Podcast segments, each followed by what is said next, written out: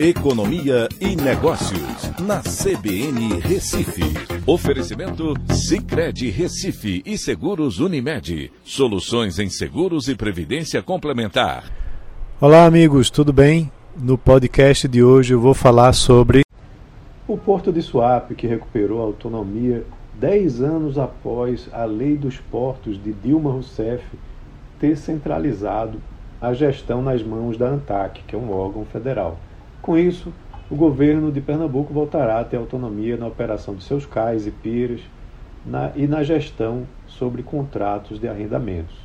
A autonomia ajuda na condução de estudos, elaboração de editais, realização de licitações e celebração de contratos de arrendamentos portuários com mais agilidade e menos burocracia. O complexo também passa a ser responsável pela aprovação de expansões e adensamento de áreas. Isso é muito importante. E mais importante é que o reequilíbrio de contratos, um problema atual que deixa a Swap menos competitivo em relação aos seus principais concorrentes, PECEM e Salvador, também passa a ser de gestão do complexo de Swap, facilitando a renegociação com o intuito de baixar custos e atrair negócios. Essas mudanças são muito importantes para aumentar a atratividade do Porto de Suape, que justamente vem perdendo em movimentação e justamente durante esses últimos 10 anos para os portos de Pecém e Salvador. Este último, ele é mais barato inclusive para as exportações das frutas de Petrolina. Mas Suape pode ir mais além para se tornar ainda mais competitivo e menos burocrático. Para isso, há dois caminhos. Tornar Suape um TUP, que seria um terminal de uso privado, ou adotar um modelo de concessão, para privatizar o uso do porto. Para ambos os casos, respeitando, claro, os contratos já existentes.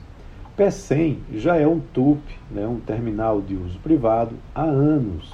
O governo do Ceará detém 70% da economia mista que foi constituída e o porto de Roterdã, importante, lá da Holanda, fica com 30%, com um conselho administrativo compartilhado. Nesse modelo, os negócios são fechados de forma muito mais rápida, é, com menos burocracia, como se fosse no setor privado, e com investimentos também privados.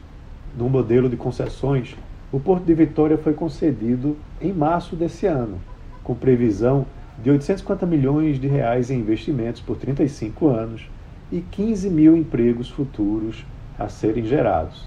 O Porto de Santos, o maior do Brasil hoje, vai ter uma outorga de 3 bilhões de reais no seu processo de concessão e uma previsão de investimentos acima de 6 bilhões de reais. Para a SUAP se manter competitivo, também precisará de investimentos. Mesmo o Estado de Pernambuco dispondo de recursos e linhas de crédito para fazer os investimentos, que são acima de um bilhão de reais, na infraestrutura portuária, por que não atrair esses investimentos do setor privado? Então é isso. Um abraço a todos e até a próxima.